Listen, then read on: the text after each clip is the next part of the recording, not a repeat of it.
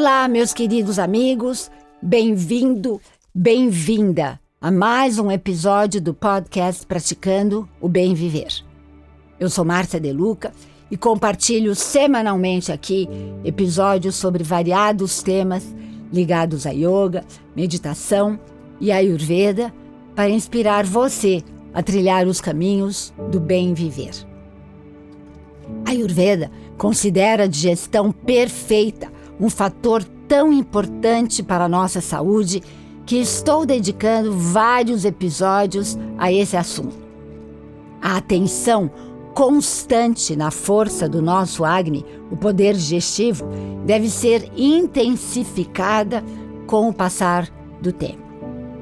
Para então continuar estimulando o Agni, tomar pequenos goles de água morna durante o dia e incluir o gengibre no cardápio, a mais importante das ervas para ajudar o organismo a aguentar os deslizes, entre aspas, que todos nós cometemos, como, por exemplo, comer congelados, alimentos com agrotóxicos, frituras e outras bobagens que entram no cardápio do dia a dia.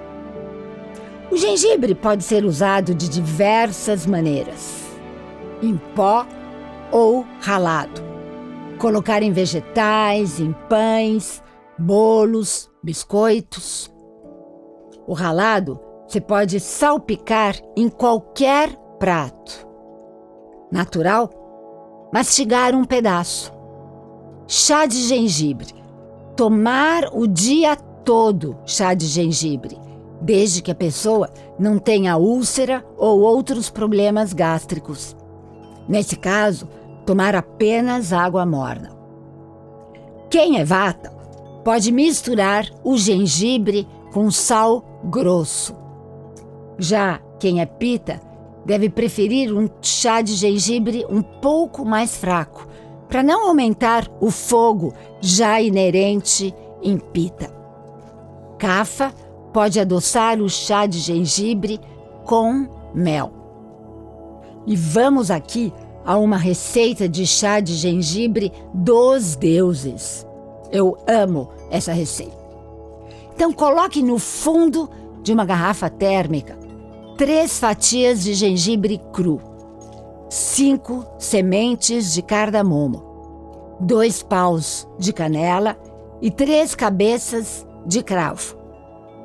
Despeje água fervendo e deixe em infusão enquanto for tomando. Quando a água terminar, basta acrescentar mais água, sem precisar recolocar os ingredientes. A quantidade de cada ingrediente pode ser mudada de acordo com o seu paladar ou de acordo com as ervas que você tiver disponível em casa. Outras ervas boas para elevar Agni são pimenta preta, cardamomo, pimenta caiena, canela, cravo, mostarda. Lembrando sempre que Pita deve minimizar a quantidade de ervas que consome para não elevar em demasia o fogo já inerente a esse doxa. Repito este conceito para que você realmente se conscientize dessa particularidade.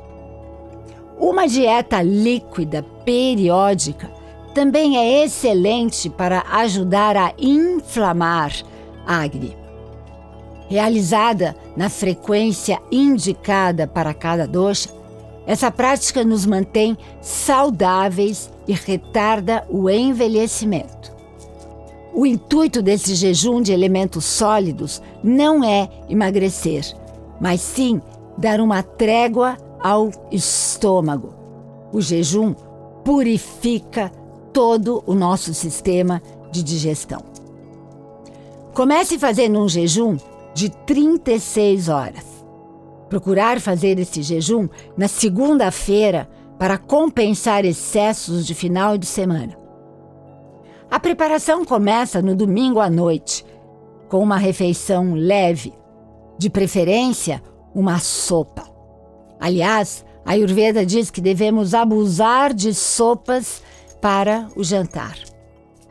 No dia seguinte, só são permitidos líquidos: sucos de frutas, de verduras, iogurte batido com aveia, amêndoas ou as nossas queridas sopas. Água pura e chás de ervas à vontade. A finalização ocorre no café da manhã de terça-feira, que deve atender ao índice verdadeiro de fome da pessoa. Lembre-se que não é vontade de comer.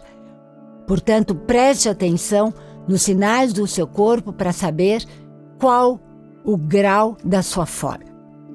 Durante o período de jejum, podemos beber de tudo, quantas vezes forem necessárias, porque o objetivo não é passar fome em si, nem emagrecer, como já disse.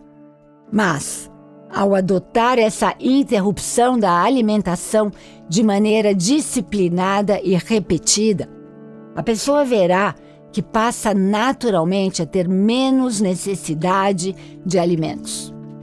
O organismo encontra seu ponto de equilíbrio e o peso se mantém ao longo da vida.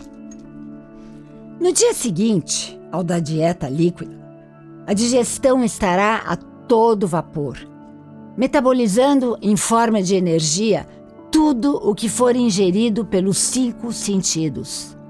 Não só os alimentos, portanto, mas também as emoções, que andam tão pesadas ultimamente, não é mesmo? Vamos praticar? Comece então aos poucos a inserir toda essa sabedoria milenar de Ayurveda em relação à sua alimentação. E preste atenção às mudanças que ocorrerão com você. A começar pelo nível de energia e pelo estado de contentamento em simplesmente ser, não necessariamente ter. E, meus caros ouvintes, continuo aguardando o seu feedback. Mandem mensagem através do meu Instagram, Márcia underline DE underline Luca. Adoro inspirar pessoas nesse caminho e acompanhar sua evolução. Lembre-se também que todas essas informações e muito mais estão disponíveis no livro Ayurveda Cultura de Bem Viver, escrito a quatro mãos com a jornalista Lúcia Barros.